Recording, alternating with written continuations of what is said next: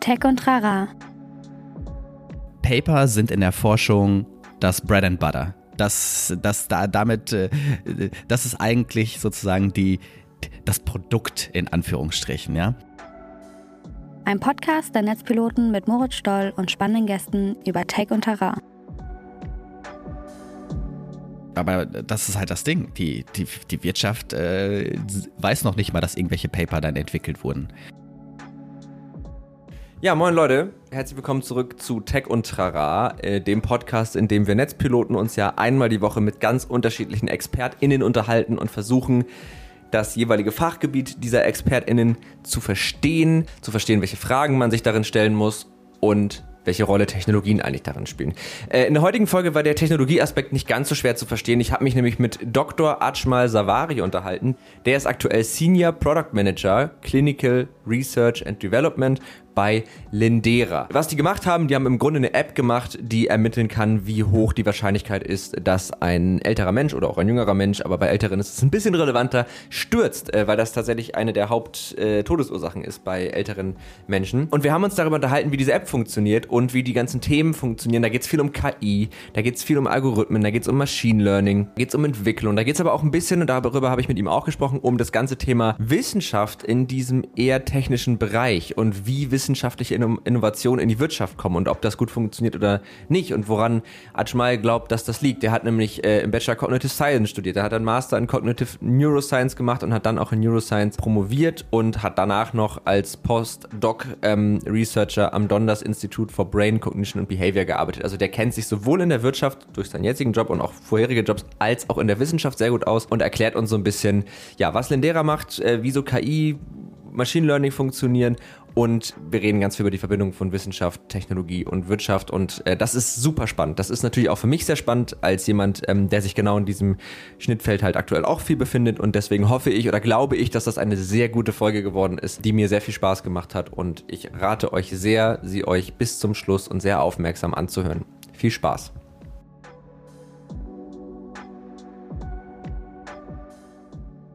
Herzlich willkommen zu Tech und Trara und vor allen Dingen herzlich willkommen Dr. Ajmal Savari. Schön, dass du da bist erstmal. Hey, cool. Danke für die Einladung. Ja, ich freue mich tatsächlich sehr, weil wir heute ähm, über ein Thema sprechen oder über einen Themenkomplex, äh, über den wir so in der Form, glaube ich, in dem Podcast noch nie besprochen haben, äh, den wir in diesem Podcast so noch nie besprochen haben, den ich aber wahnsinnig spannend finde und äh, ich freue mich einfach, dass ich mal jemanden hier habe, der sich damit sehr gut auskennt und wo ich jetzt auch mal einfach so individuell, ich persönlich ganz viel lernen kann. Ähm, und natürlich ihr irgendwie auch, weil wir reden heute eigentlich im weitesten Sinne über das Thema, ähm, ja, wie fasst man das eigentlich gut zusammen? Es ist nicht KI, es ist mehr so die Frage, wie kann man eigentlich mit Hilfe von Machine Learning Technologien, anderen, äh, ich sag mal, datenverarbeitenden oder sich mit Daten befassenden Technologien ähm, sogar noch auf einer gewissen Ebene was vielleicht nicht unbedingt Soziales tun, aber etwas tun, was ja durchaus einen Sinn hat und was Menschen vielleicht äh, hilft. Das ist ja das, womit du dich beschäftigst.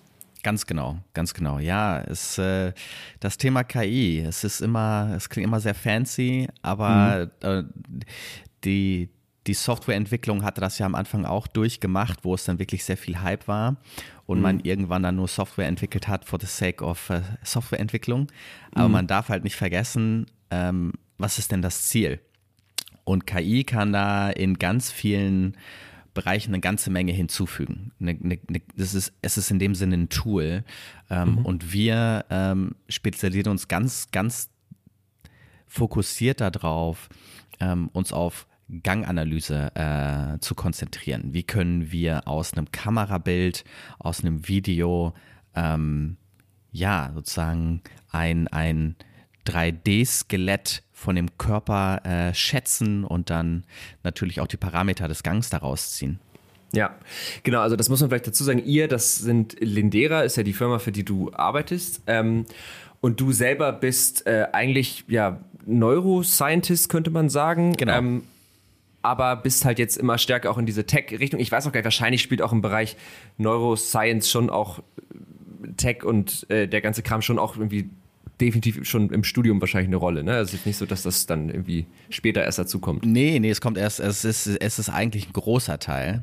Mhm. Ähm, also es kommt natürlich darauf an, aus, auf welchen Teil äh, bei den Neurowissenschaften man sich darauf konzentriert. Mhm. Mein Fokus war ähm, motorisches Lernen. Wie mhm. sind wir eigentlich in der Lage, neue Bewegungen zu erlernen? Ähm, mhm. Extrem komplexes Problem, äh, mathematisch extrem komplex zu versuchen, das nachzumodellieren. Und mhm. es hat viele Teile aus der Biomechanik natürlich auch mit dabei. Mhm. Wir müssen ja erstmal versuchen zu beschreiben, was sind denn Bewegungen und dann, wie könnte das kontrolliert werden und dann, wie macht das Gehirn das überhaupt? Erstmal das, mhm. das Normale und dann, wie lernt es eigentlich neue Sachen? Das ist dann nochmal ein Level obendrauf. Mhm. Und in dem Studium, äh, oder ich dachte jetzt mal in, auch in meinem, in meinem, ähm, in meiner These, war der Fokus dann, ähm, wie, wie kann man diese Daten, diese Informationen denn überhaupt verarbeiten? Und wenn es mhm. um KI geht, gibt es, ich würde mal sagen, zwei unterschiedliche Richtungen. Du kannst einmal das Tool KI verwenden, um das meiste aus den Daten zu holen und dann zu, für, für Forschungszwecke und dann zu versuchen, äh, die Tools zu verwenden, um, um Resultate einfacher zu interpretieren. Ne? Also mhm. das KI nimmt dir das nicht weg. Du musst immer noch ne, als Forscher deine Arbeit machen, aber du hast jetzt bessere Werkzeuge, wie du gewisse Informationen aus Daten rausholen könntest. Und mhm. dann hast du den anderen Teil, wie kann ich jetzt die Werkzeuge nutzen, um vielleicht Modelle zu bauen, die, ähm, die vielleicht gleich gut sind oder genauso gut mit gewissen Aufgaben wie ein Mensch. Mhm. Und die Prinzipien funktionieren auf dem, äh, ja, auf der gleichen Basis. Mhm. Und gerade in den Neurowissenschaften hast du dann, ich sage es mal, e-, extrem gesehen zwei Camps. Du hast dann das mhm. eine Camp, das sagt, ja, wir müssen erst verstehen, wie das Gehirn funktioniert, bevor wir das nachbauen können, weil äh, das Gehirn ist gerade so der Goldstandard. Es gibt nichts Besseres, was wir haben. Und ja. so müssen wir dann die KI-Modelle aufbauen. Oder du hast die anderen, das sind dann, ich sag mal, die, die äh, Hardcore-Modeler, die, die, mhm. die Statistiker, die äh, ähm, aus, aus dem Bereich von äh, Informationstechnologie natürlich auch Computer Scientists, die sagen, nee, das muss nicht so aufgebaut sein wie das Gehirn, es muss gewisse Grundprinzipien haben und wir müssen jetzt einfach dafür sorgen, dass die äh, Computer das hinkriegen. Ob das mhm. dann jetzt so nachmodelliert ist, wie das Gehirn das macht, egal. Hauptsache Erstmal egal. Performance ja. ist da. Ja. Okay, ja, spannend, weil ich habe KI für mich immer als was abgespeichert, wo man im Grunde ähm, versucht, Zusammenhänge abzubilden, die man selbst nicht so ganz versteht. Also mhm. so habe ich es, also irgendwie, keine Ahnung, ich habe hab irgendwie ein System und ich weiß, wenn, also wenn A passiert, passiert irgendwas anderes, aber ich kann halt jetzt nicht komplett mathematisch modellieren, was diese, also wie ich von dem einen Zustand in den nächsten komme. Und ähm, das kann ich aber halt über ganz viele Daten. Also dann habe ich sozusagen ganz viel Zustand A, Zustand B, einfach mal, also man kann es ja, wie man jetzt ein fahrendes Auto filmt, so. Und dann mhm. weiß ich ja, okay, nach, äh, bei Sekunde 1 ist das Auto da, bei Sekunde 2 ist das Auto da. Das kann ich ja tausendmal machen und dann kann die KI sozusagen lernen, wie, also welcher Zustand von dem einen aus dem anderen erwächst sozusagen. So habe ich es für mich immer abgespeichert. Aber diesen, diesen Tool-Aspekt, dieses wie setze ich es eigentlich ein, was, ähm, in welchem Bereich und welches Ziel habe ich damit, das ist wahrscheinlich dann der wesentliche Aspekt. Aber dieser Hype ist jetzt auch so langsam wieder vorbei, ne? Fast. Fast. Fast. Also ich okay. würde sagen, ich würde sagen, jetzt wäre der Hype eigentlich gerechtfertigter als mhm. zu dem Zeitpunkt, als er da war. Ich meine, okay. wenn man sich anschaut, was ähm, was in den letzten Jahren an Entwicklung stattgefunden hat, ist einfach unglaublich. Ähm, mhm. Es sind äh, die, ähm, nehmen, wir, nehmen wir mal die erste, die ersten Ansätze von KI, ja, also nehmen wir mal mhm. Schachcomputer mhm. zum Beispiel. Also es geht ja natürlich, die, die Entwicklung von KI geht noch viel weiter zurück. Mhm. Aber ich würde erst mal sagen, da wo die meisten Leute einen Bezug zu haben, ne, so wenn es um Spiele geht und ähm, gegen den Computer spielen. Ob mhm. es jetzt sei dahingestellt, äh, wer dann jetzt sagt, okay, das ist KI, das ist keine KI, das, äh, da kann man sich drüber streiten. Aber für uns fühlt es sich dann natürlich so an, als ob wir ne, mhm. ne, gegen eine KI spielen würden. Wenn mhm. wir dann zurückdenken an die ersten Computer, die dann äh, gegen, ähm, na, Kasparov den, den ersten Großmeister gewonnen haben, das war mhm. eine Weltsensation. Keiner hat das für möglich gehalten. Und danach mhm. ging die Entwicklung für diese Systeme rasend schnell voran. Aber zu dem Zeitpunkt hat man gedacht, zum Beispiel das Spiel Go, da hat man gedacht, das, das kriegen wir nie hin, das ist noch so viel komplexer als Schach. Mhm. Tja, und äh, vor ein paar Jahren hat ähm, ja, Google DeepMind äh, hat ein ja, Go-KI aufgesetzt. Ja, und die hat auch gewonnen.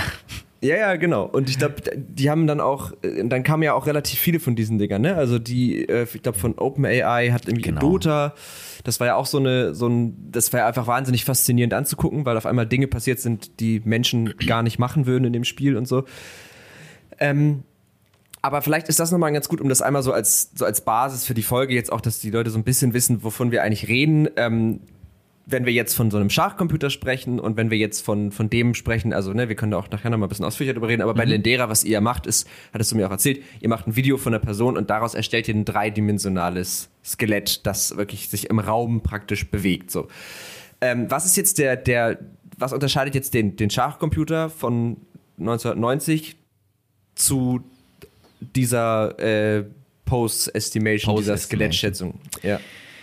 Okay, wo fangen wir da an? Also, der Schachcomputer, das Schöne am Schach oder das Schöne an jedem Spiel, es bietet dir einen Referenzrahmen. Ja, es sagt dir, so sieht das Spiel aus. Es sagt ganz klar, was die Regeln sind. Es sagt mhm. ganz klar und eindeutig, ähm, nach A folgt B und mhm. nach A darf nicht C folgen, zum Beispiel. Ja, du mhm. kannst jetzt nicht irgendwie einen Bauern nehmen und den fünf Felder nach vorne schieben. Das, das darfst du nicht. Mhm.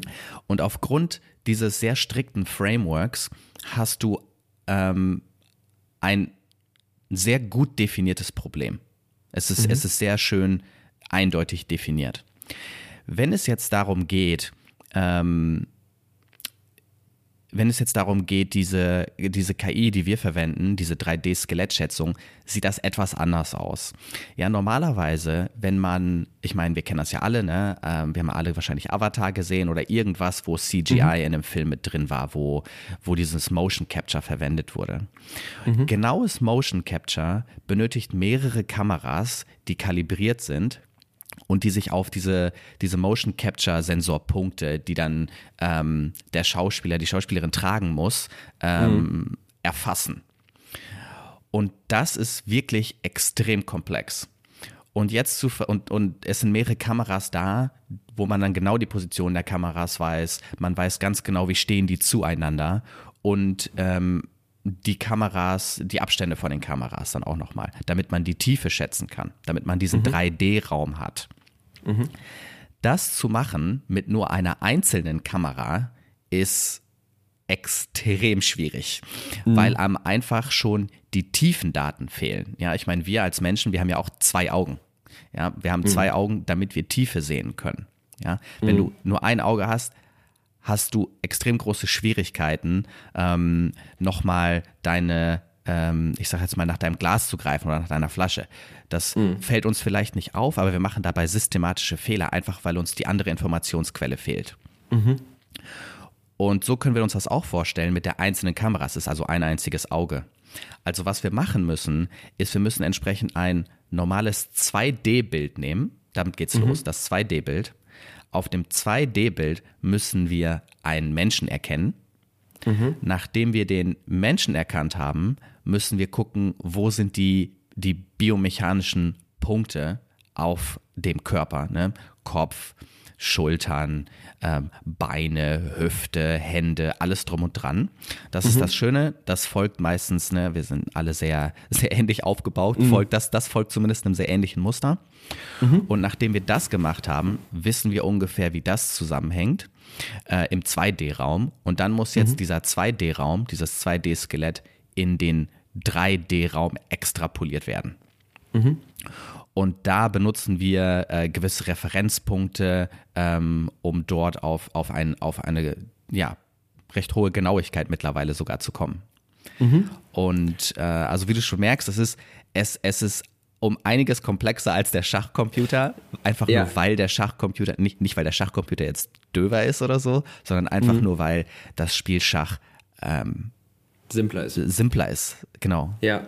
Okay, also wenn man es zusammenfasst, dann habe ich es jetzt so verstanden, bei dem Schachcomputer, du hast ja immer eine Stellung auf dem Brett und aus einer Stellung ergibt sich eine festgelegte Anzahl Folgestellungen. Und Ganz genau. dafür gibt es Regeln und deswegen kann man das, und ich glaube auch, dass, also, also ich weiß eigentlich auch, muss ich gar nicht so tun, als würde ich das nur glauben, dass diese klassischen Schachcomputer, die sind ja eigentlich auch immer regelbasiert programmiert. Also wenn die und die Situation, dann ist das die beste Option, wenn die und die Situation. So, und bei dem, was ihr jetzt gemacht habt, wir können uns ja mal diesen Teilaspekt nehmen, okay, wir haben den Menschen erkannt, wir wissen, wo seine Gelenke, Kopf und so weiter sind. Und jetzt müssen wir sozusagen von diesem Ding auf den Zustand 3D kommen. Also wir müssen jetzt irgendwie gucken, genau, dieses Extrapolieren und das können wir sozusagen nicht mehr regelbasiert machen, weil wir keine eindeutige Regel kennen, die sagt, wenn bei Pixel XY der Ellbogen da ist, dann ist er im dreidimensionalen Raum an den und den Koordinaten. Richtig, richtig. Kann man sich das so ein bisschen vorstellen? Richtig. Und selbst, selbst den 2D-Teil können wir, können wir nicht mal mehr regelbasiert machen. Es ist schon zu Ja. komplex. Also jedes, Ja. jedes Level, das ich gerade durchgesprochen habe, auf jedem Level findet äh, KI sein, äh, Ja. seine Nutzung. Okay, gut, ja, gut. Also, okay, das heißt, es ist noch komplexer, ich verstehe. Ja. Okay, aber das ist, glaube ich, ganz gut, dass ihr mal so eine Vorstellung habt, was KI ist. Aber ich glaube, was es auch ganz schön macht, das ist ja gerade, ne, wir haben in diesem Podcast auch immer mal wieder Leute so aus dem Marketing und so und die verwenden diese Begriffe ja auch, aber immer mit einem etwas anderen Versprechen dahinter. Ähm, das zeigt ja auch schon, also eine KI ist ja dann oder sehr wirkungsvoll, wenn sie in einem klar definierten Aufgabenfeld operiert, ne? Ganz genau, ganz genau. Ich meine, ähm, viele nennen es dann, da machen viele den Unterschied zwischen Narrow AI und General AI. Ähm, und vieles, was wir sehen äh, in unserem Alltagsleben, ist momentan noch Narrow AI. Nenn, nenn's jetzt mal zum Beispiel, du ähm, guckst dir einen Clip auf YouTube an und dann kriegst du Empfehlung, hey, vielleicht findest du die auch ganz toll. Ja, da ist auch eine KI hinter. Und äh, die ist aber sehr, ja, sehr, sehr, sehr begrenzt natürlich. Benutzt aber natürlich auch KI-Prinzipien. Das Problem Ja. ist ganz klar definiert, Datensatz ist ganz klar definiert, Ziel ist ganz klar definiert. Super Ja. straightforward. Ja.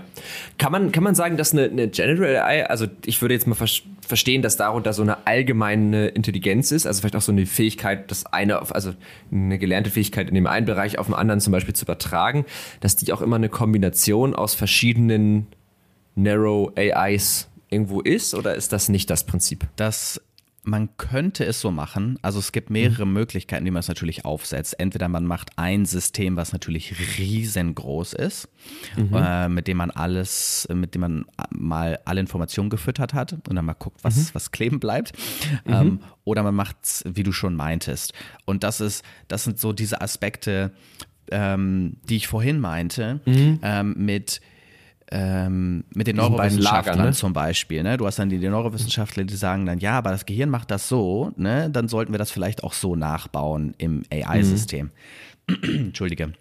Alles gut. Ähm, Im AI-System. Und bei einigen Sachen siehst du, das funktioniert ganz gut und bei anderen Sachen siehst du, ja, es ist eigentlich nur eine Verschiebung des Problems. Dann haben wir jetzt sagen wir mal zehn äh, Narrow AI äh, trainierende, äh, trainierte Systeme. Was entscheidet jetzt im darüberliegenden Layer, welcher davon denn jetzt verwendet wird? Also ich brauche dann immer noch irgendwie etwas, das herausfindet, was der Input ist und was welcher von meinen, ich sag mal, von meinen, von meinen, von meinen kleinen Nervenzellen jetzt eigentlich dann verwendet werden soll. Und das wirst du damit nicht los. Und dann kannst du dir natürlich überlegen, welche, welche AI-Architektur du da aufsetzt. Okay. Das heißt, wenn wir von großen Projekten, auch wie dem, was ihr macht, bei Lindera sprechen, dann geht es immer darum, dass ich eine große Architektur habe, in der verschiedene AI-Systeme zusammenwirken. Und ich meine auch, mich mal so ein bisschen in diese Deep Mind Reinforcement Learning kommen. Das war doch auch so ein, war das nicht auch so ein relativ großes Ding, dass die irgendwie War riesig. dieses, dieses Reinforcement Learning, was ja darüber arbeitet, korrigier mich gerne, du bist der Experte, aber ich kratze gerade nur in, mein, in meinem Gehirn, ähm, dass du irgendwie Belohnung bekommst für, sag ich mal, das gewollte Verhalten und vielleicht sogar Strafen oder halt gar nichts für das negative Verhalten. Und das wurde doch irgendwie kombiniert mit dieser neuronalen Netzarchitektur. Genau, genau. Also das haben die gemacht. Ähm, ich hoffe, ich erinnere mich jetzt noch richtig. Ich glaube, sie haben auch bei äh, DeepMind, also bei dem, bei dem Schachcomputer, nicht Schachcomputer, bei dem, bei dem Go-Computer-System auch versucht, ähm, konzeptionell da so ein bisschen ranzugehen aus einer neurowissenschaftlichen Perspektive oder zumindest auf, auf nicht einfach nur, hey, wir haben jetzt hier ein System und da hauen wir jetzt einfach mal was rein, sondern mhm. wir haben unter, unter Punkte, die miteinander vernetzt sind. Ähm, ich okay. meine, so haben die das gemacht, ja. Okay, gut, dann glaube ich, schließen wir diesen Blog mal ab und ähm, nehmen das jetzt erstmal so hin. Äh, ich glaube, das haben alle so ein bisschen verstanden, worum geht's, was ist so, was sind so die Thematiken, in denen wir uns bewegen. Äh, jetzt wäre noch eine Frage, die auch ein bisschen an dich persönlicher geht. Warum genau äh, hast du dich oder begeistern dich, es scheint ja so zu sein, diese Themen äh, Cognitive und Neuroscience eigentlich so und wieso bist du da überhaupt reingegangen? Hm. Ja, äh, ganz lustig. Ich wusste am Anfang eigentlich gar nicht, was ich studieren soll. Ähm, mhm. Ich habe mich für viel zu viele Sachen interessiert, habe nie was mhm. von Cognitive Science gehört, bis mir das zufällig mal dann der Studienberater ganz ganz äh, enthusiastisch dann von erzählt hat und hat gesagt, hier geh mal direkt zu einer Vorlesung und guck dir das mal an. Mhm. Und das habe ich dann auch gemacht. Ähm, die Vorlesung ging über ähm, das, also das war auch wirklich die erste Vorlesung, wo ich drin saß. Das war künstliche Intelligenz. Die letzte Vorlesung vorm vor der Klausur Ende des Semesters. Ui. Das okay. hieß, ich saß da drinnen, ich habe kein Wort verstanden. Ich, ich, ich, mhm. ich habe kein Wort verstanden. Natürlich zu erwarten, aber mhm. naja, äh, es war schon ein bisschen demotivierend. Das glaube ich. Ähm, habe mich dann aber dann mit den Studenten dort unterhalten und die haben gesagt, nee, das ist, dann, die haben mir dann eigentlich erst erklärt, was das ist, ja, was dieser mhm. Studiengang ist. Und im Endeffekt geht es ja darum, zu versuchen, zu verstehen, wie das Gehirn funktioniert, aufgrund von unterschiedlichen Ansätzen, unterschiedlichen Perspektiven. Ne? Es ist, wie, wie können wir das versuchen nachzuvollziehen aufgrund von ähm, Mathe? Wie können wir das mhm. versuchen nachzuvollziehen aufgrund von Philosophie, ja, ne? Philosophy of Mind, ähm, Neurobiologie, künstliche Intelligenz, Neuroinformatik, Psychologie, kognitive Psychologie. Ja, das mhm. alles kommt damit rein. Das sind natürlich alles äh, Sprache, ne? Linguistik natürlich auch. Das sind alles mhm. Details, ähm, die uns ausmachen und wie man sozusagen, ja, ich sag mal, dass das, das Gehirn ähm, untersuchen kann. Und mhm. so ging das bei mir eigentlich los. Und ich habe okay. dann über die, die Zeit hinweg äh, während des Studiums ich noch Auslandssemester gemacht und dann äh, habe ich dann meinen Master dann in den Niederlanden gemacht, wo es dann ein bisschen mehr Fokus war auf Gehirn und nicht mehr nur die, die, ich sag mal, die abstrakten Konzepte, sondern wirklich, wie machen wir jetzt wirklich Hirnforschung aufgrund von Geräten, ne, F FMR, äh, FMRT, äh, EEG, MEG mhm. und so weiter und so weiter. Und mhm. dort hatte ich dann eigentlich ähm, wieder mein, ja, zum Glück wieder meinen Weg gefunden zum, ähm, zu Bewegungen. Mhm. Also es hat mich immer interessiert, ja, wie lernen wir eigentlich Bewegungen? Ich äh, mache sehr gerne Sport, lerne immer gerne sehr neue Sachen dazu und ich habe mich immer gefragt, wie ist, also wenn, wenn du dann wirklich extrem krasse Sportler siehst oder Akrobaten, mhm. wie geht das? Wie, wie, wie macht das? Es sieht für uns, die, für den Untrainierten, unmöglich aus. Mhm. Aber es ist ja vor unserer Nase und es ist ja möglich. Und wenn wir selber mhm. trainieren würden, würden wir da auch hinkommen. Es dauert extrem lange, aber mhm. es ist möglich. Und das ging mir nie aus dem Kopf. Und das habe ich dann in, äh, in, in, ja, in meinem Doktor dann halt entsprechend untersucht. Und aufgrund der Biomechanik, die dann halt alles dazu, die dann dazu kam, ähm, habe ich halt das Toolset von, von AI noch mit dazugelernt und gemerkt, wie viel man eigentlich noch mit rausholen könnte für den normalen Menschen, sage ich jetzt mal. Ich meine, wir hatten mhm. natürlich dieses 3D-Motion-Tracking-System und alles drum und dran. Ich saß da gefühlt sechs Monate im Keller, um das runterzuprogrammieren, damit das dann irgendwann mal läuft und richtig läuft. Ähm, mhm. Aber die Frage ist dann im Endeffekt, was viele, glaube ich, vergessen, ist, wenn die Forschung fertig ist, warum haben wir das denn jetzt eigentlich gemacht? Und was können wir damit jetzt eigentlich anfangen? Und äh, ja. das, das wird oftmals vergessen. Äh, da sind dann alle so, ja, geil, wir haben alle Tools, wir haben hier Cutting Edge. Äh, ja, aber es kommt halt nie beim normalen Menschen an, der da eigentlich für bezahlt ja. hat. Ja, ja, total. Das ist auch eine super Überleitung, ähm, weil das, das ist ja auch ein wichtiges Thema für dich. Und äh, diese, diese Frage, wie, wie, kriegen wir jetzt eigentlich irgendwas, was in der Wissenschaft passiert ist, was wir da rausgefunden haben, vielleicht was wir auch entwickelt haben, jetzt irgendwie in die Wirtschaft oder mhm. genauso ins normale Leben. Ist denn, also da musst du mich jetzt einmal kurz aufklären, die, das Tool jetzt, was ihr bei Lendera benutzt, ist das von dir oder hast du daran mitgearbeitet? Wie ist das entstanden? Ist das, ist das aus deiner Doktorthesis entstanden? Nee, nee, nee, nee. Das hat. Äh, okay, das ich, klang ich, jetzt gerade so. Nee, nee, nee, nee, nee. Ich bin erst seit äh, einem Jahr bei Lendera und äh, äh, das mhm. haben die alles selbst äh, aufgebaut. Da kann ich äh, keinen Credit für bekriegen. Okay, okay, okay, gut. Aber trotzdem hast du dich ja mit diesen Themen Bewegung und äh, irgendwie in Zusammenhang mit einer Form von das irgendwie greifbar, erfassbar zu machen, äh, ja auch vorher schon beschäftigt. Würdest du denn sagen, dass es da irgendwie ein Defizit gibt, wenn es darum geht, gerade bleiben wir mal in diesem Tech-Bereich, weil da ist es so schön greifbar. Also es ist ja wahrscheinlich ein bisschen abstrakter, irgendeine soziokulturelle mhm. Studie, da, da, entwickelst du jetzt nicht unbedingt ein Produkt draus, aber ähm, aus einem 2D auf 3D-Tracking, so wie ihr das jetzt benutzt, das ist ja was, was, was ja auch einen echten Nutzen haben kann und was du ja wirklich als Produkt irgendwie anbieten kannst. Würdest du sagen, es gibt ein Defizit, wenn es darum geht, gerade in diesem Tech-Bereich wissenschaftliche Innovation in die Wirtschaft zu bringen? Hm. Ja, definitiv. Und was glaubst du, woran liegt das? Ähm, ich glaube, es liegt, es, ich glaube, es liegt grundsätzlich an den, den unterschiedlichen Zielen, die verfolgt werden. Ähm, in der Wirtschaft geht es natürlich darum, ein, ein Produkt, eine Dienstleistung, ähm, irgendetwas von Mehrwert auf den Markt zu bringen, um ja natürlich dafür dann bezahlt zu werden und entsprechend dann mhm. zu wachsen als Firma, das Produkt zu verbessern, etc., etc., sozusagen die, die Nachfrage zu bedienen. Dieser Teil, der besteht in der Forschung nicht. Die, die, die Incentive Structure in der Forschung ist, du solltest dich, du solltest äh, deine Forschung auf etwas konzentrieren, mhm. womit du im Endeffekt ein Paper schreiben kannst. Mhm. Ähm, Paper sind in der Forschung das Bread and Butter. Das, mhm. das da, damit, äh, das ist eigentlich sozusagen die, das Produkt in Anführungsstrichen, mhm. ja. Und sobald du eins geschrieben hast, du hast das Paper geschrieben, du hast es veröffentlicht, ist es jetzt Zeit für dich, zum nächsten Projekt zu gehen. Mhm. Es ist nicht äh, in, es ist nicht Teil der Struktur, dass wenn jetzt du in diesem Paper zufällig reingeschrieben hast, hier, so funktioniert eine AI ähm, mhm. zur 2D, 3D-Skelettschätzung. Mhm. Es ist nicht Teil des universitären Systems, dir dann den Raum, den Raum, die äh, ähm, finanziellen Mittel ähm, und auch noch ähm, die Struktur zu geben, um da ein Produkt draus zu machen. Da, mhm. Die bestehen da leider nicht. Und ähm, ja, es ist eigentlich ein bisschen traurig.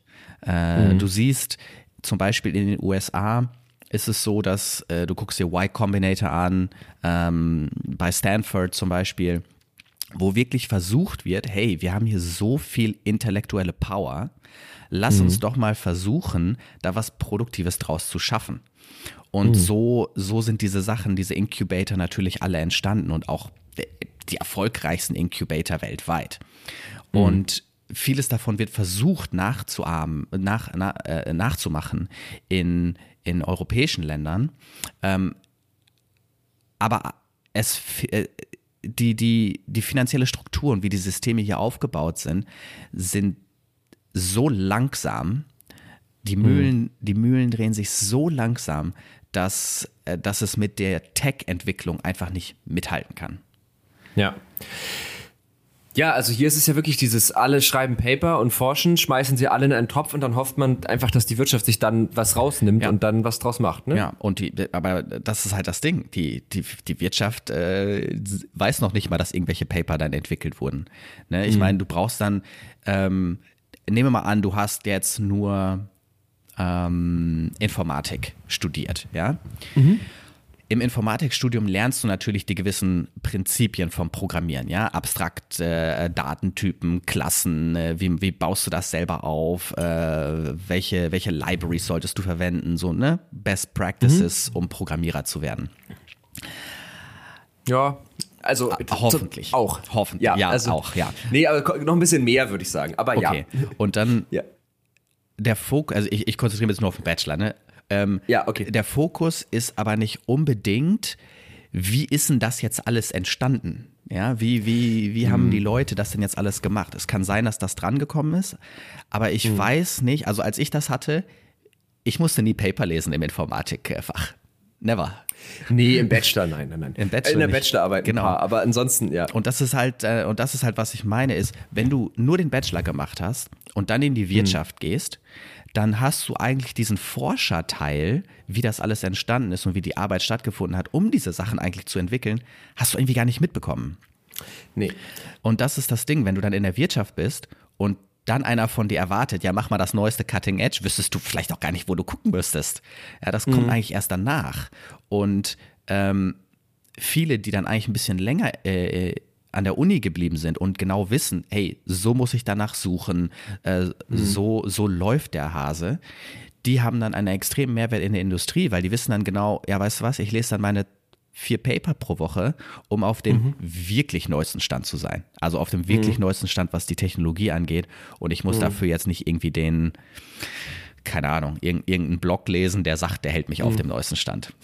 Ja. Nicht äh, so stundenlang auf Medium rumscrollen. Genau. Genau. Ja, total. Okay, das, das verstehe ich und du hast natürlich recht im Bachelor. Also ich habe mich, ich habe ja äh, Medieninformatik im Bachelor studiert, auch noch an der Fachhochschule. Das heißt, das war auch ganz, ganz absurd, weil es natürlich so ist, du, du machst da dein Studium, du hast deine Projekte, kannst voll viel ausprobieren, ist auch alles cool und so. Und dann kommt so, ja, jetzt machen wir eine Bachelorarbeit, das sollte irgendwie wissenschaftlich sein. und Ja, du denkst so, genau. hey, ja, aber also ich habe vorher nie wissenschaftlich gearbeitet, nicht einmal so, ne? Ich hatte keine Ahnung. Und jetzt im Master lerne ich langsam, wie man wissenschaftlich arbeitet, auch in den verschiedenen Bereichen. Also das ist ja auch, ne, im, im Bereich HCI ist ja die Genau. Art der Forschungsfrage, wie du deine Forschung aufbaust, ist ja ganz anders als irgendwie in, in eher, sag ich mal, sehr techniklastigen Bereichen. Ähm, und das stimmt, das gibt einem schon, glaube ich, also selbst wenn man es dann später nicht macht, und wenn man vielleicht dann doch einfach direkt in die Wirtschaft geht, gibt es einem aber ja auch so eine so ein Gefühl dafür, genau, wie finde ich eigentlich Sachen raus und wie muss ich mich da eigentlich strukturieren? Wie formuliere ich eigentlich irgendwie eine These, die ich habe und wie gehe ich der dann irgendwie strukturiert nach? Und das ist klar, also das, das lernst du im Bachelor nicht. Genau, also ich meine, was mich ein bisschen ähm, gewundert hat, als ich dann in den Niederlanden war und meinen Master gemacht habe, ähm, ich habe dann natürlich aufgrund der Bachelorarbeit und wie es bei mir im Cognitive Science Studium war, eigentlich ziemlich schnell äh, mussten wir uns schon damit auseinandersetzen, wie man das alles machen muss. Aber als ich dann meine Kommilitonen, die hatten sowas nicht und ich dachte, das wäre normal gewesen. Und irgendwann war es dann so, als ich dann auch dort an der Uni unterrichtet habe, musste ich äh, ein Fach unterrichten, das, das hieß Academic Skills. Ne? Also äh, ne? akademische Skills in dem Sinne halt einfach. Ja, ich glaube, in Deu Deutschland ist es immer so äh, wissenschaftliches Arbeiten. Ja, genau, so. oder wissenschaftliches Arbeit. Und dieser Kurs wurde gegeben im ersten Semester Bachelor. Im ersten Semester, direkt. Da wurde nicht irgendwie Ja. groß gesagt, hier, da warten wir jetzt mal, bis die Bachelorarbeit kommt. Nee, nee, der wird jetzt gegeben, weil das sind so essentielle äh, Skills, die du lernst, ähm, nicht nur für deine Bachelorarbeit, sondern für grundsätzlich alles, was du mal machen solltest. Und ich habe diesen Kurs gegeben im, für Psychologen, die dann natürlich wussten, ja, natürlich gehe ich in die Forschung, natürlich brauche ich sowas. Und ich habe den Kurs gegeben für BWL-Studenten, die sich gesagt haben, warum muss ich das lernen? Ja, warum, warum sitze ich hier? Was, was, was soll denn das? Und das äh, bei den BWL-Studenten war mir auch ganz klar, so hier will keiner von denen sitzen. Ähm, Und das habe ich die auch am Anfang immer ganz klar gefragt, so wer von euch glaubt, dass dieser Kurs für euch überhaupt was bringt? Keine einzige Hand ging hoch. Ja, keine Krass. einzige Hand. Und zu Recht, weil es hat denen ja niemals jemand erklärt, wofür das denn nützlich wäre. Und es ist genau das, was du sagst. Ne? Es geht darum, wie definiere ich eine Fragestellung? Ne? Was ist meine Frage? Denn sobald du das nicht genau weißt, hast du eine so große Wahrscheinlichkeit, ins Leere zu laufen. Ne? Du rennst, du rennst, du rennst, aber du weißt eigentlich gar nicht, wohin. Und das ist deine Frage. Du musst lernen, wie definiere ich meine Frage? Wie denke ich darüber nach? Was heißt das? Ja? Wie, wie, wie kann ich die beantworten?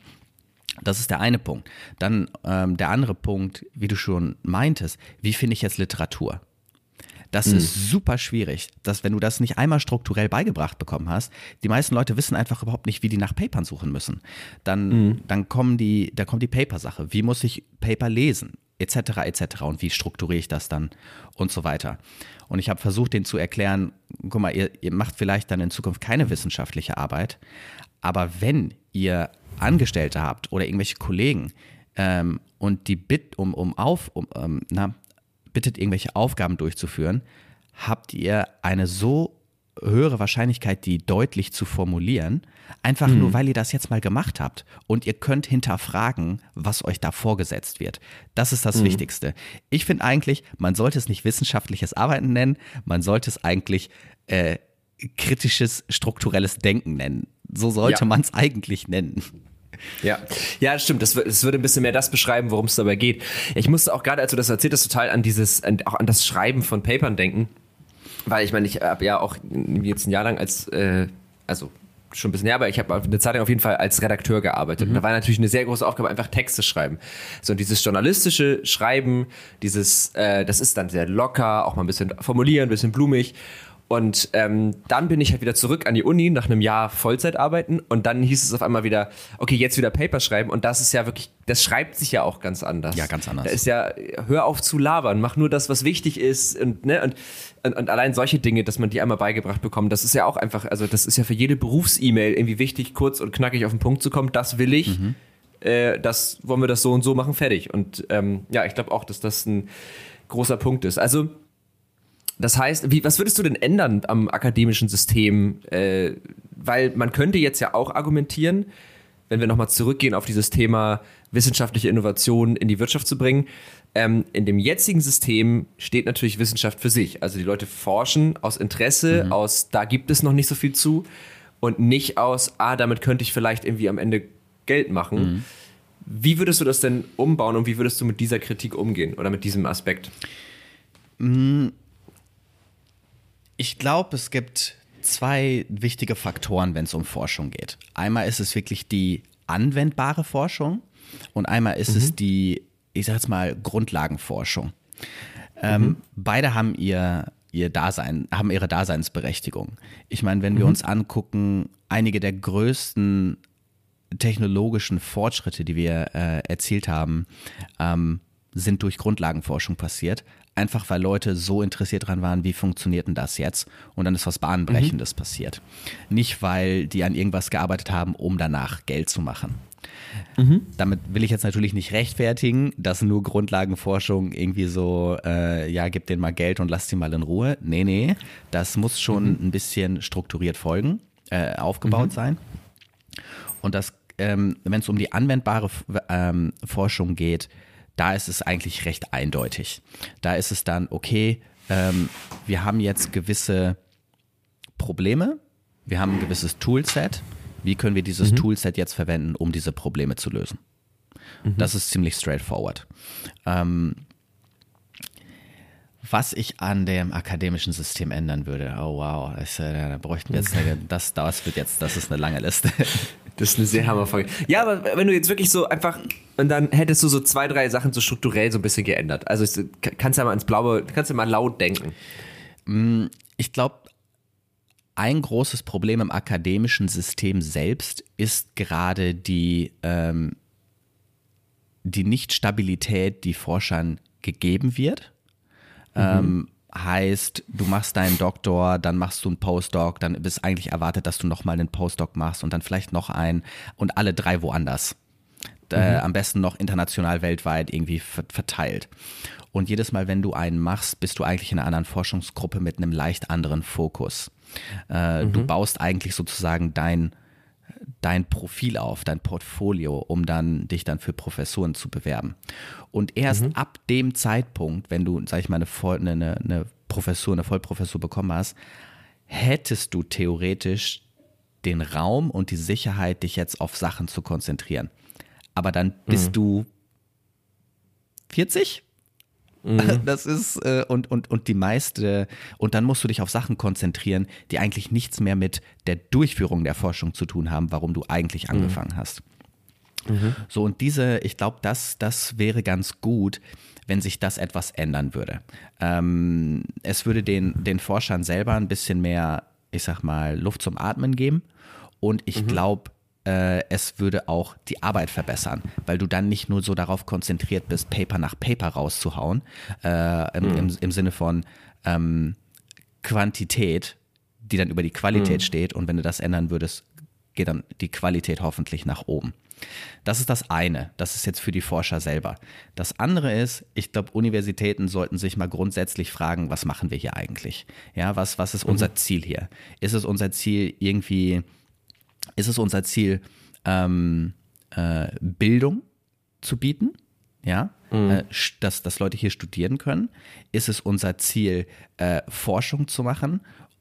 Ist es unser Ziel, die Forschung in etwas ähm, für, für, für das Allgemeinwohl zu äh, übertragen.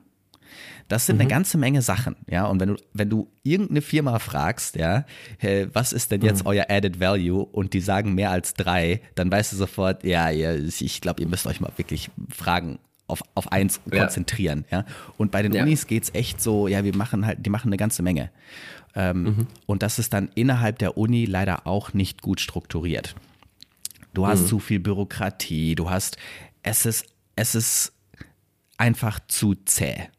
Du merkst, mhm. die Studenten wollen Gas geben, die Studenten sind da mit Elan, die wollen was lernen und dann kommen die in die Forschung und plötzlich wird denen so eine, so, so eine Wand vorgesetzt, wo die erstmal durchrennen müssen, aber erst nachdem mhm. sie da 50 Mal gegengelaufen sind.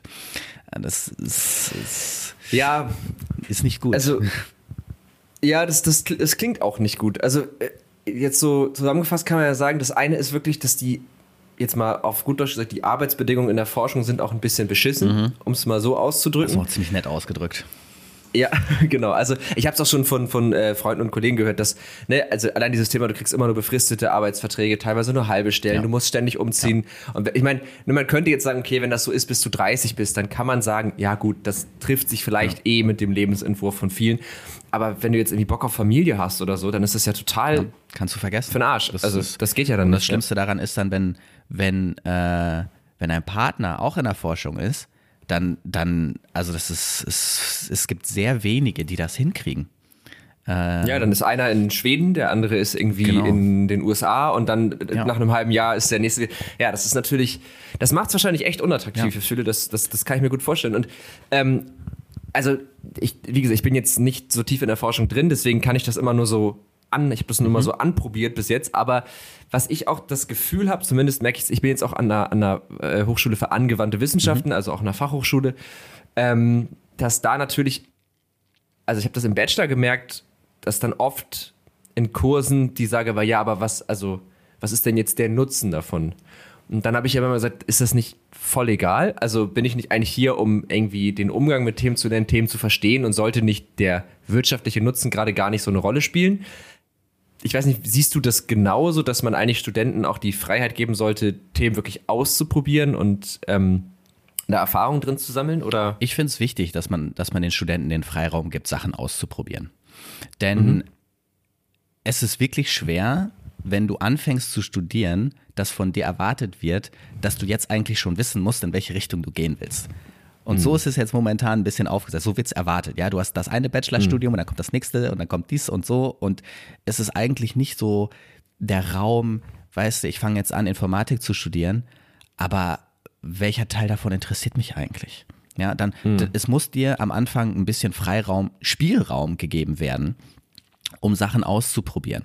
Und mhm.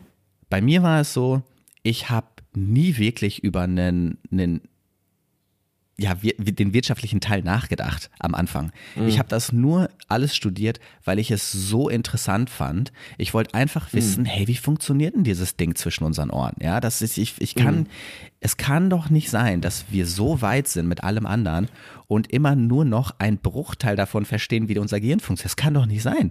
Warum ist denn das so kompliziert? Ja. Und das war mein Antrieb, ja. Und, und umso mehr ich diese Frage versucht habe zu beantworten, habe ich dann auch gemerkt, wie schwierig es eigentlich ist, wie komplex es ist, aber wie spannend es auch eigentlich ist. Und wenn du dieses hm. Spannende, ne, das, das muss dabei bleiben, das musst du, du, es, du musst es den Studenten schmackhaft machen, ja. Die, die sind ja da, um was zu lernen. Aber sobald du sagst, ja, hier, das ist jetzt ein Buch, lernt das mal auswendig, da hat keiner Bock drauf. Dann, dann lernen mhm. die auch nichts. Das lernen die dann vielleicht einmal auswendig für die Klausur und nachdem sie alles runtergeschrieben haben, kannst du es dir eigentlich so vorstellen, alles wurde jetzt mal gedownloadet auf das Blatt Papier von der Klausur und dann ist es raus. Mhm. Verständnis null.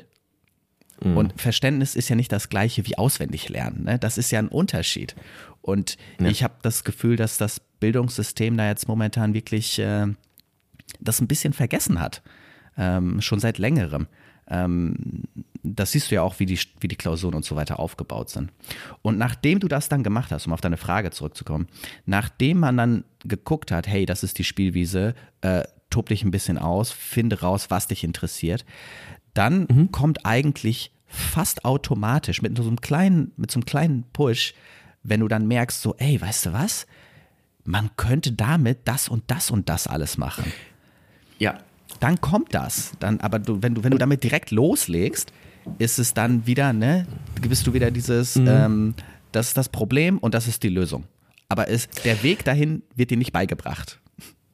Ich, ja, total. Und ich glaube auch, das, was du gerade gesagt hast, ist auch voll der gute Indikator dafür, ob man sich so grob in der, in der Richtung bewegt, die einem auch Spaß macht. Mhm. Wenn man anfängt, Verknüpfung herzustellen, zu sagen, ah, warte mal, man könnte ja auch das so angehen vielleicht. Und wenn man solche Gedanken anfängt zu bilden, dann, dann hat man sich schon so ein bisschen darin bewegt, kennt sich so ein bisschen darin aus und auf einmal denkt, ah, ich habe da mal was gehört und hier mal was gehört und jetzt kann ich das irgendwie zusammenbringen und so. Ja, ja, nee, äh, da hast du total recht. Da muss ich auch wieder sagen, da muss ich jetzt mal ein großes Lob an meine bisherige akademische Ausbildung aussprechen, weil ähm, an meiner Hochschule war das im Bachelor und auch im Master so, dass halt wirklich du zwei oder über Studium zwei oder drei Projekte hast, die du komplett frei wählen mhm. kannst. Du kannst, die sind auch nur, das fand ich auch geil, die wurden nicht benotet. Da gab es nur einen Bestand oder nicht Bestand. Die waren trotzdem total wichtig. Aber da war wirklich, such dir ein Thema, such dir Betreuer und dann bearbeite das so, wie du Bock hast. Und da habe ich, äh, glaube ich, total unterschiedliche Sachen gemacht. Und dann aber so im Endeffekt schon rausgefunden, okay, welcher Bereich macht mir eigentlich irgendwie am meisten Spaß. Also das, äh, das war ziemlich cool. Das klingt echt gut. Das war, bei meinem Studium war das glücklicherweise auch so. Ah, Aber ich habe bei vielen ja. anderen gesehen, die, die haben wirklich gelitten. Mhm. Ja, ey, ich habe, ich hatte ein, äh, angefangen, ich habe nochmal angefangen Geowissenschaften zu mhm. studieren und da habe ich auch total, das, das war, das, das konnte ich gar nicht, weil es war halt wirklich nur dieses Auswendiglernen, Informationen in deinen Kopf drücken, ohne sie irgendwie zu benutzen, ohne irgendwas damit zu machen und da, da bin ich nicht, da habe ich mich nicht gut aufgehoben gefühlt. Kann ich verstehen. Ich möchte übrigens, äh, wenn euch diese Themen interessieren, ähm, dieses ganze Thema Wissenschaftsbetrieb, ähm, aber auf so eine coole Art, sag ich mal, würde ich gerne einmal ein bisschen Werbung für deinen Podcast machen. Ja. Ich habe mir jetzt nämlich im Vorfeld auch schon mal zwei Folgen angehört ähm, und äh, das möchte ich auf jeden Fall machen. Äh, der heißt einfach wie du, also Achma Savari Podcast ja. und da sprichst du ja eigentlich, oder vielleicht erzählst du einfach kurz selber, was du da machst. Ja, so eigentlich ähm, das Ziel ist genau das, was wir jetzt gerade besprochen haben, die Brücke zu schlagen mhm. zwischen Wirtschaft und Wissenschaft. Ne, was, was ist eigentlich gerade Cutting Edge? Und ähm, das auf eine Art und Weise zu, zu besprechen in einem Gespräch, damit alle zuhören können, damit auch alle verstehen mhm. können, worum geht es eigentlich. Und eigentlich auch mal die Forscher ein bisschen einzuladen, über den Tellerrand hinaus, über ihren Tellerrand hinauszuschauen. Hey, was kann man damit denn eigentlich machen? Und mhm. dann auch mit den Wirtschaftsleuten zu sprechen, die vielleicht gewisse Produkte aufsetzen, äh, wie die an Sachen rangehen. Und dann zu sagen, hey, mhm. weißt du was, äh, die Forscher hatten jetzt das und das rausgefunden. Ähm, habt ihr da mal drüber nachgedacht? Und 99 Prozent äh, der Fälle passiert dann meistens, nee, habe ich nichts von gehört. Wow, krass, super, das, mhm. da sollten wir mal reinschauen. Ja. Darum geht es dann, ja, genau. Ja, und der ist echt toll. Also das ist äh, so vom, vom, vom Ansatz her, glaube ich, ist das ein bisschen wie unser mhm. Podcast, nur für schlauere Leute noch. Also, ähm, oder zumindest, nein, ne, also, weil, weil ihr jetzt schon, ihr geht ja noch ein bisschen tiefer in die Themen rein und es ist natürlich, da sitzen halt wirklich immer zwei gestandene Akademiker, die einfach schon ein bisschen mehr Ahnung haben. Ähm, aber so diese, diese Idee, wir machen das wirklich allen Leuten verständlich, das ist ja so das, was, was du auch hast. Und das, das funktioniert sehr gut. Also ich habe mir ein paar Folgen angehört, hat mir sehr gut gefallen. Und ja, sehr gut. Ähm, dann würde ich gerne noch mal, so, bevor wir jetzt äh, auch schon so langsam Richtung Ende äh, kommen, noch mal ganz kurz äh, zu Lendera kommen. Das haben wir nämlich fast ein bisschen vernachlässigt. Ja, genau. Lass uns doch einfach einmal so diese Pipeline dieser Anwendung durchgehen. Also was passiert, war du, ne, also so, dass ihr jetzt nicht so super viel ausplaudert, aber dass wir einmal so grob durchgehen, wie benutzt man diese App und was passiert da so grob im Hintergrund, dass die Leute einfach mal eine Vorstellung haben, nämlich davon, was das für eine App ist. Und vor allen Dingen, glaube ich, schlägt das auch ganz gut die Brücke. Wir haben jetzt über dieses akademische Thema KI am Anfang viel gesprochen. Mhm. Und jetzt können wir halt genau diese Frage, was kann man jetzt eigentlich damit machen, beantworten anhand dieses Beispiels. Genau. So, was kann man denn damit machen? wir hatten ja gesprochen über die Ganganalyse, ne? diese, diese 3D-Schätzung, diese 3D-Skelettschätzung im Raum. So, was kann ich denn jetzt damit anfangen? Der mhm. Fokus von Lindera ist, ähm, Mobilitätsprobleme zu lösen. Und unser Fokus mhm. momentan ist es wirklich, Stürze im Alter zu vermeiden. Denn Stürze sind im Alter eigentlich der Faktor, der, der größte Faktor von, ja, von, vom Versterben. Und äh, mhm. das, das ist vermeidbar, das kann man lösen. Ähm, Aufgrund des Gesetzes muss eigentlich in den Pflegeheimen alle drei Monate eine äh, Sturzpräventionsanalyse ähm, sozusagen stattfinden. Die ist aber überhaupt mhm. nicht standardisiert. Ne? Das ist einmal das Problem. So, was gibt es an Tools? Keine standardisierten Tools. Es ist, wird irgendwie meistens mehr so, ich, ich würde es mal sagen, Pi mal Daumen gemacht. Ja? Mhm. Und es wird extrem viel von den Pflegekräften, die sowieso schon total überarbeitet sind, verlangt. Mhm. So. Und wo kommt die Technologie jetzt ins Spiel? Genau hier. Wir wollen genau das einfacher machen für die, für die Pflegekräfte, die das durchführen und benutzen ähm, die KI, um ein standardisiertes Verfahren aufzusetzen. Mit der 3D-Skelettschätzung können wir nämlich direkt rausziehen, was ist die Ganggeschwindigkeit, was ist die Schrittweite, gibt es eine Schrittasymmetrie, was ist die Beugung, äh, die, die Vorwärtsbeugung ähm, vom, vom Rücken mhm. während, äh, während des Gehens, ist es, ist vielleicht eine Seitwärtsneigung vorhanden, solche Sachen. Das sind alles Indikatoren, die über den äh, Gesundheitszustand äh, des Seniors extrem viel aussagen. Mhm. Gleichzeitig erfassen wir auch noch weitere Indikatoren durch einen Fragebogen in der App. Es werden ein paar Fragen gestellt, um diese Sachen natürlich in den Kontext zu setzen. Stell dir mal vor, wir erfassen jetzt, dass ein bisschen Schwanken da ist, ja, während des Gangs. Ein bisschen hin mhm. und her schwanken. So, und dann stellt sich im Fragebogen raus, der Senior muss neun Medikamente nehmen, die extrem äh, mhm. äh, viel und, und, und jedes einzelne Medikament von denen äh, äh, verursacht Schwindel. Ja, ja, mhm. okay, gut. Ne? Das sind dann, mhm. das ist der, ist ein Faktor. Das ist ein Faktor. Ja. Das sind die, das sind die Risikofaktoren, die wir abdecken. Es sind insgesamt 14 Risikofaktoren, mhm. um auf, um, um wirklich die KI-Anwendung so zugänglich wie möglich zu machen und eigentlich alle mhm. komplexen Daten, die wir aus dem Hintergrund ziehen, ähm, an, anstatt es, weißt du, äh, oftmals ist es so, du hast, du hast ein Werkzeug, du kannst damit richtig coole mhm. Sachen machen und äh, du kannst all diese Informationen daraus ziehen. Aber für wen sind die Informationen jetzt nützlich? Ja, mhm. muss die Person, die jetzt 50.000 äh, Variablen vor sich sieht, äh, muss sie dafür 20 Jahre zur Uni gegangen sein, um jetzt da, damit was anfangen zu können. Ja, meistens ist mhm. das so. Und, aber das mhm. ist nicht Sinn und Zweck. Ne? Und mhm. der, was, was Lindera gemacht hat, war, hey, wie können wir diese Risikofaktoren, wie können wir all das, was wir da jetzt rausgezogen haben, äh, zusammenfassen in eine Zahl. Äh, und so in, in die, die das Sturzrisiko ähm, beschreibt. Und das ist der so der mhm. Sturzgrad, den wir berechnen. Mhm. Ähm, ja, genau. Also das, das, das macht die App. Ähm, und ja. Das ist, wenn ich kurz einhaken darf, das ist ja im Grunde das, was ich ganz am Anfang meinte, dass ich manchmal so KI abgespeichert habe unter ein Modell oder ein System beschreiben, das ich selber noch nicht so zu 100% verstanden mhm. habe. Und das deswegen die KI einfach so annähern lasse und dann beschreibt die das für mich. So ein bisschen so, äh, darauf läuft es ja hinaus, ne? Fast, also wenn du sagst. Ja, fast. Also das Gute, das also ist sehr vereinfacht. Sehr vereinfacht. Das Gute ist, ähm, Sturz und Gründe von Stürzen ist ein sehr äh, erforschtes Gebiet. Äh, das mhm. heißt, entsprechend weiß man, welche Faktoren zu Stürzen führen können und welche ähm, auf welche Indikatoren man achten soll, äh, die Stürze äh, vorhersagen können. Und da, mhm. da basieren wir natürlich drauf. Ne? Das haben wir uns natürlich alles angeguckt. Wir sind ja ein Medizinprodukt und wir müssen mhm. da gewisse medizinische Richtlinien befolgen. Wir können uns da nicht irgendwie mal sowas mhm. ausdenken. Ähm, und unsere KI muss entsprechend auch validiert sein, medizinisch validiert sein. Mhm. Und äh, ja, da haben wir jetzt auch den Stempel drauf. Und das ist Ah, cool. Das ist, äh, ja, ja, es geht, es geht äh, mit Vollgas voran. Und äh, wir versuchen natürlich so viele, ähm, ja, die App an so viele Leute wie möglich zu bringen. Ja.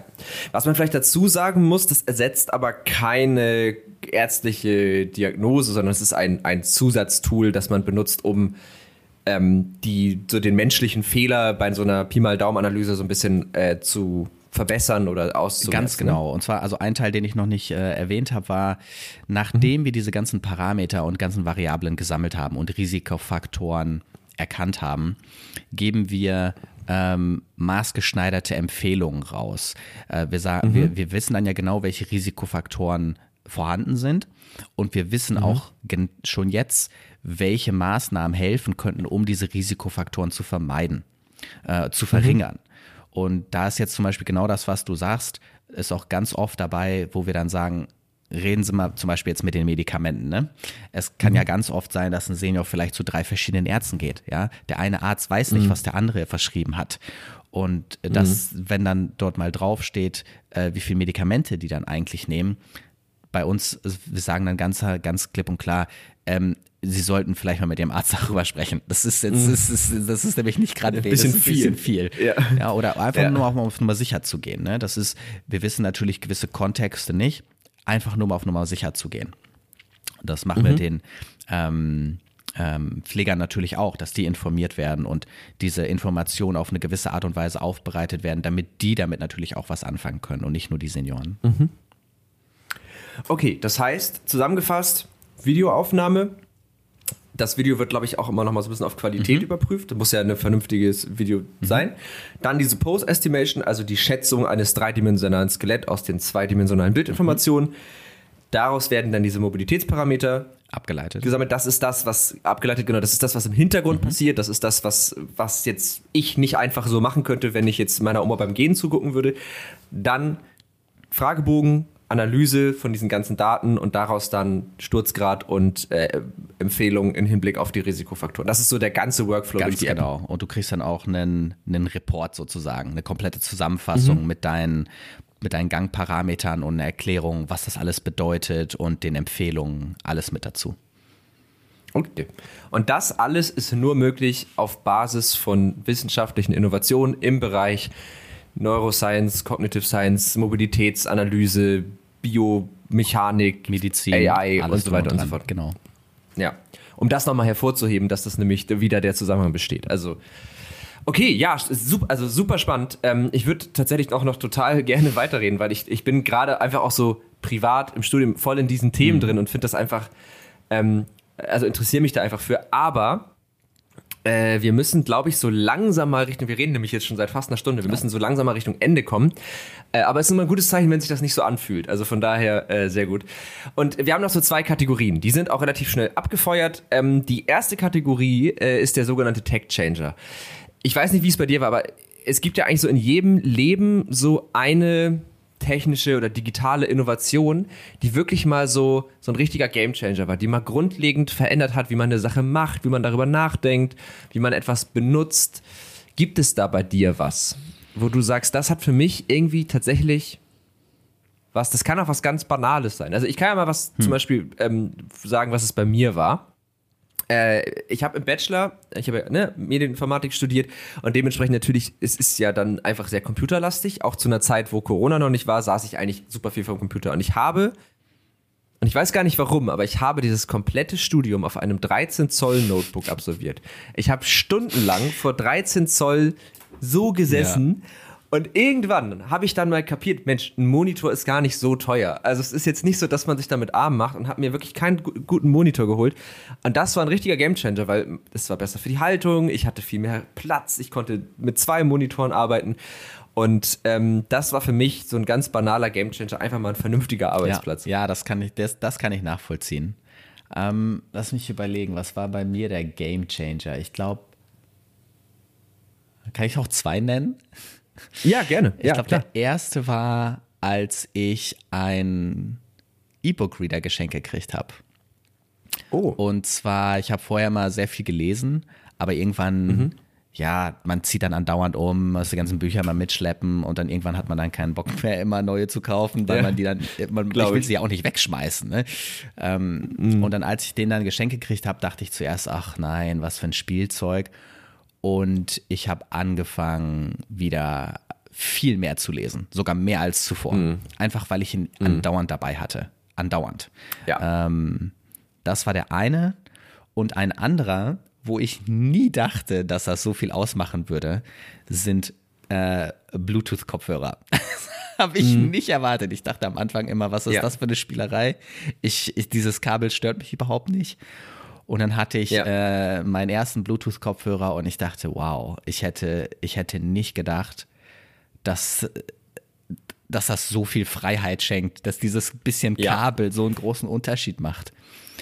Ja, Definitiv. Also ähm, ich habe da letztens auch mit einem Kumpel drüber geredet, dieses, äh, ne, weil man, mittlerweile hört man ja auch Musik oder so oder Podcast übers Handy und dann hast du immer nur noch so 10 Zentimeter, mhm. mit denen du so mit deinem Handy operieren kannst, weil es dann so das Kabel so unterm ja. T-Shirt durch ist und so. Oder laden, laden, und telefonieren gleichzeitig war auch immer ein Problem. Genau. Vor allen Dingen bei den neueren iPhones mit dem nur noch mit dem Lightning-Anschluss. Ja, total. Und äh, E-Reader auf jeden Fall. Also ich habe äh, auch immer mal ein Geschenk bekommen äh, zum Geburtstag mal und habe den dann auch, man hat den halt einfach irgendwie immer dabei. Genau. Und ich habe mir dann aber jetzt vor zwei Jahren nicht den Paperwhite geholt, sondern aber auch mit so einer mhm. Hintergrundbeleuchtung. Und das ist auch richtig ja, geil. Ja, meiner ist auch kaputt. Weil du dann halt genau, nicht. Genau, den hatte ich dann auch. Ja, und das ist, das ist nochmal nicer, weil gerade wenn du, wenn du ähm, äh, das, das Licht nicht anmachen kannst, weil du dann andere Parteien wecken würdest, zum Beispiel, dann perfekt. Dann kannst du einfach im Dunkeln lesen, es stört niemanden. Das ist richtig gut. Ja. Ja, cool. Okay, dann kommen wir zur zweiten Kategorie. Äh, das ist die Empfehlung der Woche. Meine Gäste und ich, weil ja die Gäste alle aus sehr unterschiedlichen Bereichen kommen, geben jede Woche eine Empfehlung ab, ähm, die wirklich, das darf etwas sein, das dich ganz persönlich begeistert hat, wo du sagst, das, hat, das ist einfach was, das hat mich total umgehauen. Das kann ein Buch sein, Film sein, YouTube, alles Mögliche. Es kann wirklich alles möglich sein, eine Software. Ähm, oder es kann natürlich auch was sein zum Thema. Ich hätte was zum Thema, mhm. wenn ich erstmal mhm, anfangen soll. Mhm, bitte. Kennst du den, den YouTube-Kanal Two Minute Papers? Nee, kenne ich gar nicht. Der, der, dann wird der dir sehr gefallen. Ähm, das ist, ich habe hab leider den Namen, ich habe doch mal einen Artikel, glaube ich, auf netzpiloten.de drüber geschrieben als ich noch äh, viele Artikel geschrieben habe. Ähm, das ist ein YouTube-Kanal von einem, der ist auch mittlerweile, glaube ich, Doktor und macht, glaube ich, auch gerade einen Postdoc. Und auch so im Bereich AI und Computer Vision ist der viel unterwegs. Und ja, AI, Computer Vision und Computergrafik, könnte man sagen. Und der hat sich halt zur Aufgabe gemacht, der liest halt wahnsinnig viele mhm. Paper und dann macht er halt wirklich gute Zusammenfassungen in ursprünglich mal nur zwei Minuten, das kommt nicht immer hin, aber in so zwei bis zehn, 15-minütigen Videos und fasst es halt so zusammen. Und da bin ich drauf gestoßen in, im Bachelor, da hatten wir nämlich auch ein Fach, wo wir halt auch mal so uns ein bisschen mit Wissenschaft und Forschung auseinandersetzen wollten. Und da ging es so um, um so Gesichtsanimationen, die wir da wollten wir ein Video von einem Gesicht machen und das übersetzen auf, eine, auf die Animationsdaten in einer Animationssoftware und das ist halt auch mit KI und so. Und da sind wir eben auch auf diesen Kanal gestoßen und das ist mega gut. Cool. Der macht äh, und der macht auch lau am laufenden Band neue Videos. Ah, okay, den, den werde ich mir auf jeden Fall mal anschauen. Ja, das, weil das ist eigentlich genau das, worüber wir heute gesprochen haben. Also dieses, und es ist ein super Einstieg, bevor man das eigentliche Paper dann liest, weil man es halt schon mal einmal erklärt bekommen hat und meistens dann, ich weiß nicht, wie dir das geht, aber ich finde, wenn man so beim ersten Mal lesen, sind noch so viele Begriffe mhm. unklar, zumindest wenn es noch, wenn man noch nicht so vertraut mit der Materie ist und das hilft so ein bisschen, diese erste Hürde zu ja, nehmen. Ja, das stimmt, das stimmt. Oh, lass mich überlegen, also in der letzten Woche, hm. Kann auch vor zwei Jahren gewesen sein. Hast du irgendwas geguckt? Hast du irgendwas gehört? Gelesen? Hm. Gespielt? Ähm, ich habe in der Corona-Zeit angefangen, mit Freunden Fortnite zu spielen.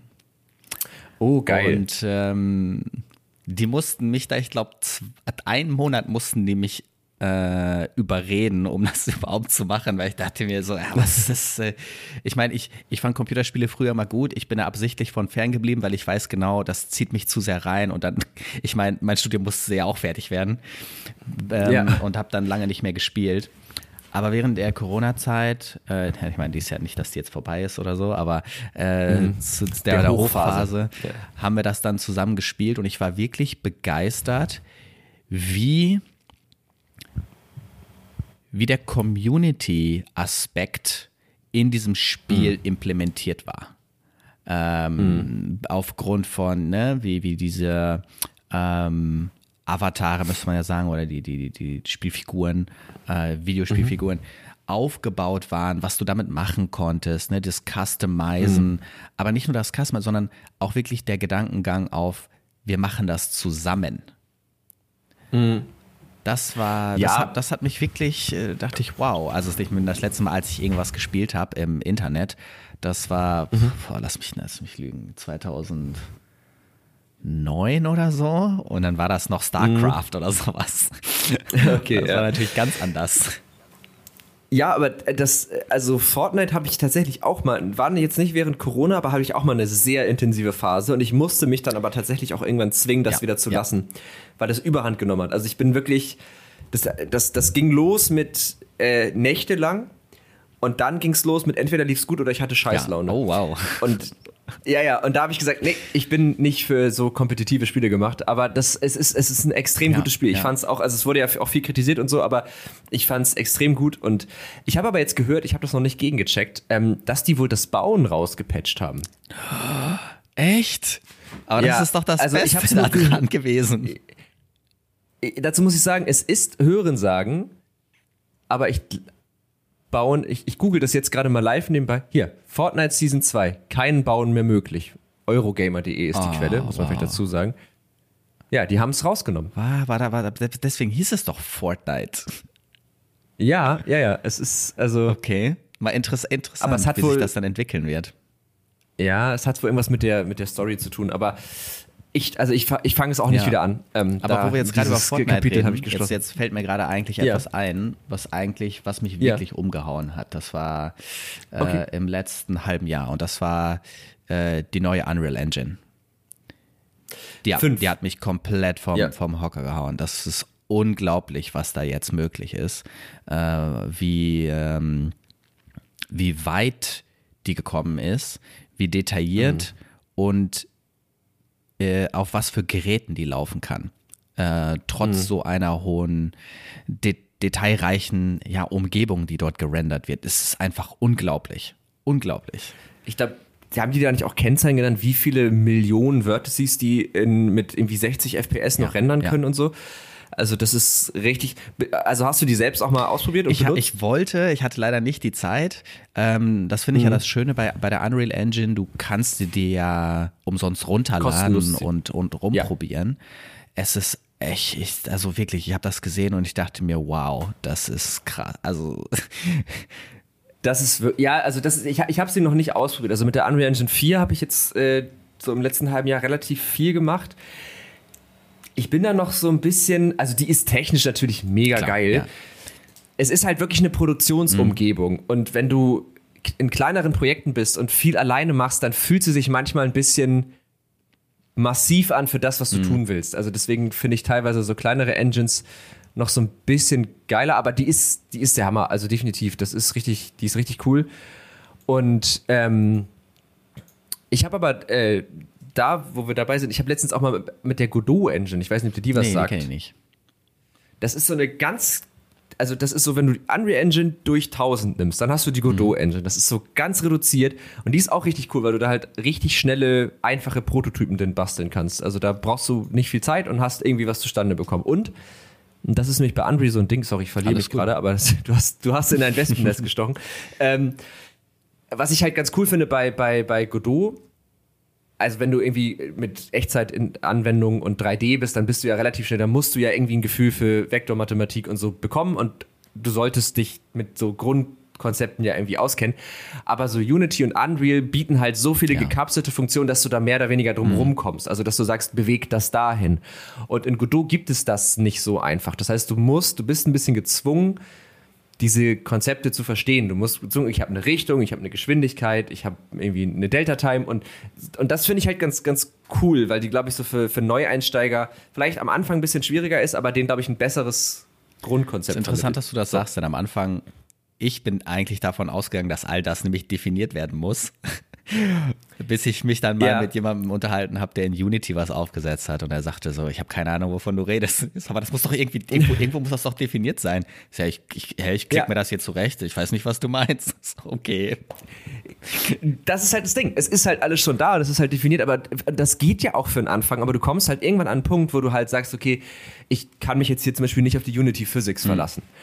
Und dann musst du halt eigene Physics bauen. Und dann weißt du natürlich überhaupt nicht, wie das geht, weil du gar nicht die Prinzipien verstanden hast, weil du einfach nur gesagt hast, okay, ich habe hier ein Objekt, dem füge ich mal eine Force hinzu und dann springt das irgendwo ja. hin.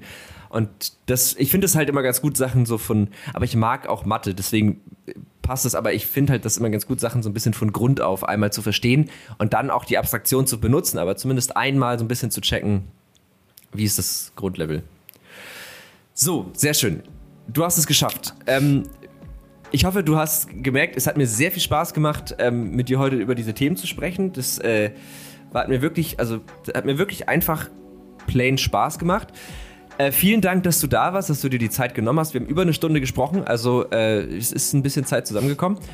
Und ähm, ja, wenn du noch was sagen möchtest, wäre jetzt nochmal ein guter Zeitpunkt. Ansonsten. Ja, ähm, vielen Dank für die Einladung. Äh, ich würde allen nochmal wirklich empfehlen, ähm, ja, schaut euch Lindera an. Ähm, es, wir entwickeln uns in eine, in eine äh, mit einer krassen Geschwindigkeit. Ähm, und es wird sich nicht nur, wir, wir werden, wir sind dabei, die ähm, 3D-Schätzung noch auf mehrere Arten und Weisen äh, in Produkte zu verpacken. Wo es dann nicht nur um mhm. Sturzprävention geht, sondern um eine ganze Menge andere Sachen auch noch. Ja. Virtual Production zum Beispiel. Zum Beispiel. Ich bin gespannt. Ja. ja ich bin gespannt. Ja, genau. Also vielen Dank auch, dass ihr zugehört habt auf jeden Fall. Ähm, ihr, wir packen auch nochmal so, also verlinken den äh, Lindera, wir verlinken auch deinen Podcast, alles nochmal in den Shownotes. Alles, was wir heute so angeschnitten haben, versuchen wir irgendwie Quellen für zu finden, dass ihr euch da nochmal weiter informieren könnt. Ansonsten, falls ihr noch Fragen, Anregungen, Kritik habt, dann schreibt uns gerne an techundtrara.netzpiloten.de oder ihr findet uns auf Twitter unter tech und trara. Und ansonsten LinkedIn, Twitter und Instagram unter Netzpiloten. Und falls ihr noch bei Facebook seid, dann könnt ihr uns sogar da schreiben. Aber da kann es halt sein, dass wir ein bisschen brauchen, bis wir das sehen, weil das äh, Facebook ist tot. ähm, und damit äh, wünsche ich dir, Ajmal, und euch da draußen noch eine schöne restliche Woche. Es ist ja immer montags, wenn die Folge rauskommt. Und äh, folgt uns, gebt uns eine Bewertung. Ihr kennt den Bums. Bis dann. Tech und Rara ein Podcast der Netzpiloten mit Moritz Stoll und spannenden Gästen über Tech und Terrain.